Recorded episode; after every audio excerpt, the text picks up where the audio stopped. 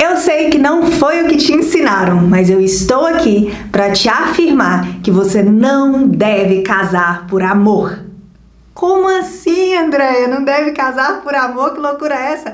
Então eu tenho que me casar com alguém que eu não ame? Calma aí que eu vou explicar.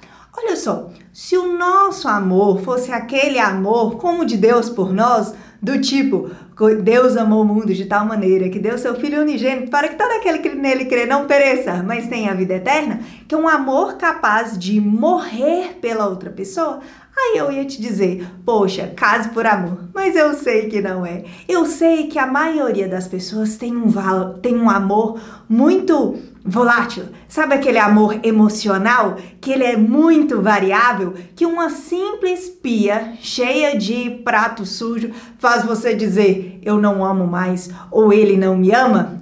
Esse tipo de amor, ele não é suficiente para manter um relacionamento duradouro. Então, Andréia, se não for para casar por amor, eu caso pelo quê? Como assim? Olha só, a maioria das pessoas ama por causa de. Ai, porque ele é lindo. Ai, porque ele me faz ter borboletas no estômago. Ai, porque ele me faz queimar de desejo.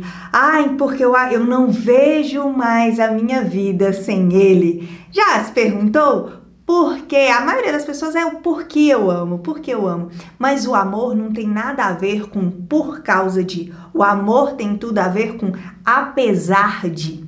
Pense comigo, se eu te dissesse assim, pegue o, o defeito, aquele defeito que mais te incomoda no seu namorado e potencialize esse defeito por três Olha só, potencialize ele por três, aquele que mais te incomoda, aquele que te deixa injuriada. Você conseguiria lidar com o defeito dessa pessoa potencializado por três durante muito tempo? Porque isso é casamento. As pessoas não vão melhorar, elas só vão se tornar mais confortáveis em ser quem elas já são. Quando você se casa por uma emoção, acaba que acaba muito rápido. Vão ter várias pessoas que, por exemplo, me mandam mensagem dizendo: "Ai, André, o que eu faço? Eu quero separar porque o amor acabou". Se você casa por amor, você também se separa pela falta dele. Ele não é suficiente para te manter firme na sua decisão, porque as nossas emoções mudam muito. Vou te dar um exemplo. Quantos dias você acorda sem se amar? Sabe que não tem dia, aquele dia que você fala assim, não quero nem olhar no espelho hoje. Nossa, tô tão destruída. E se alguns dias é difícil a gente se amar, imagina amar outra pessoa. Se nós basearmos a nossa decisão de uma aliança tão forte, de uma vida inteira, numa emoção, essa vai ser uma decisão muito fraca. Andréia, mas se eu não vou me basear só nisso, Ni que que eu devo me basear? Ni que que deve ser firmada as minhas decisões? Aonde deve ser o meu alicerce? Antes que eu te fale isso, eu preciso que você entenda que você precisa casar sim com alguém por quem você tenha uma emoção, por alguém que você tenha atração, por alguém que você deseja. Eu só estou te falando que sua decisão não pode ser baseada só nisso, porque isso é muito pouco.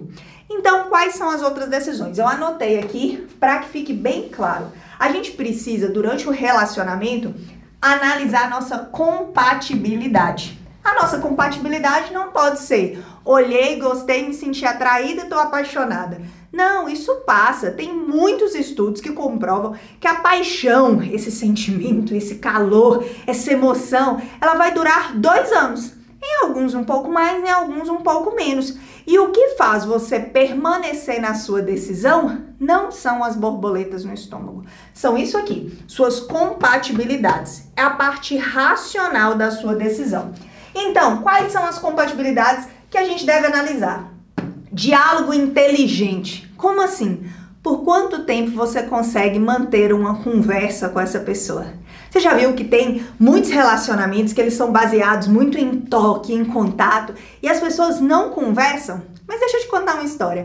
No casamento, você vai continuar tendo muita intimidade. E eu acredito que você vai ter intimidade de verdade é no seu casamento. mas você vai ter mais tempo de conversa do que dessa intimidade. É agradável conversar com essa pessoa? Essa é uma pessoa, é alguém que você consegue desenvolver raciocínios, é alguém que tem o poder de ampliar a sua visão, de te questionar, de levantar questões diferentes. É alguém que você consegue ter um relacionamento assim? Ou toda vez que você quer conversar de fato com alguém, você se recorre a outra pessoa? É alguma outra amiga? É algum companheiro? É alguma outra é outra pessoa?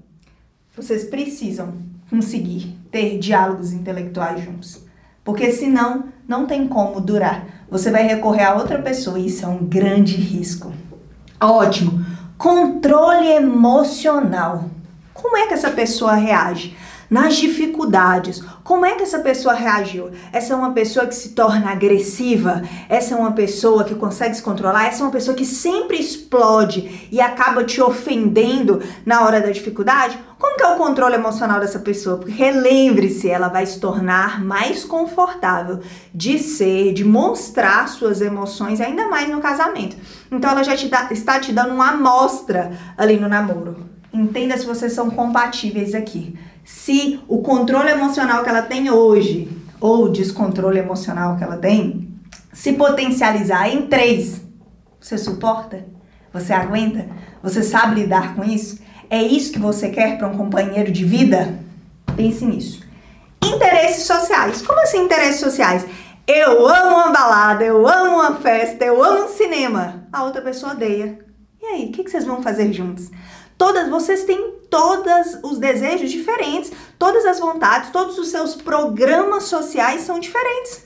Vocês vão o quê? Sair com outras pessoas? Saírem sozinhos? Vocês precisam ser companheiros de vida um do outro. Eu não estou te falando que todos devem ser iguais, mas eu estou te falando que a maioria precisa ser semelhante, porque são coisas que vocês vão precisar fazer juntos, ok? Valores comuns. O que, que eu acredito? O que, que é importante para mim? O que, que eu não abro mão? O que, que eu não negocio? Esses valores precisam ser semelhantes. Não adianta você ter um tipo de valor e a pessoa ter outro. Vou te dar um exemplo. Como assim valor? Por exemplo, a pessoa tem um valor de trabalho muito forte. Ah, eu, eu gosto, eu tenho prazer em trabalhar. Eu gosto de ser produtivo. Eu gosto, eu quero conquistar mais coisas. E para conquistar mais coisas, eu tenho uma meta aqui, ó, de vida, que até tantos anos eu quero ter conquistado isso. Para isso, eu vou ter que trabalhar, por exemplo, cinco dias na semana com uma carga horária mais extensa. E a outra pessoa é uma pessoa que é mais acomodada. Tudo tá bom. E aí essas duas pessoas, depois que se casarem, elas vão entrar em choque, porque uma sempre vai se deixar. Uma vai falar assim: "Você está me deixando. Tudo que é mais importante para você é o trabalho". E a outra vai falar assim: "Você deveria me dar valor. Eu trabalho tanto para proporcionar uma vida melhor para a gente". Entende? Que as duas estão dentro das suas certezas, mas são certezas diferentes. Ninguém está fazendo por mal, mas tem valores diferentes. Ter valores diferentes não quer dizer que aquela pessoa é ruim, ela só não é boa para você. Então, pesquisa se os seus valores são comuns, são semelhantes. E unidade espiritual. O que, que é isso, André? Unidade espiritual é em quem vocês acreditam. Quem norteia essa vida de vocês? Não adianta vocês acreditarem em coisas diferentes, porque isso aqui é algo muito forte na vida de cada pessoa. Então, se vocês acreditarem em coisas diferentes, normalmente vocês vão ter valores diferentes, interesses sociais diferentes, controle emocional diferente e o diálogo também não vai render. Então, tudo isso é importante, são suas compatibilidades. Se você casar não só pelo amor, mas se você também basear sua decisão nas suas compatibilidades, você tem grandes chances de ter um relacionamento duradouro. Porque de verdade, casamento é feito para isso. Se você gostou desse vídeo, dá o like aqui, compartilha, marca os seus amigos e me ajude a ajudar mais pessoas a fazerem escolhas mais conscientes para que acabem menos tendo que cometer divórcios.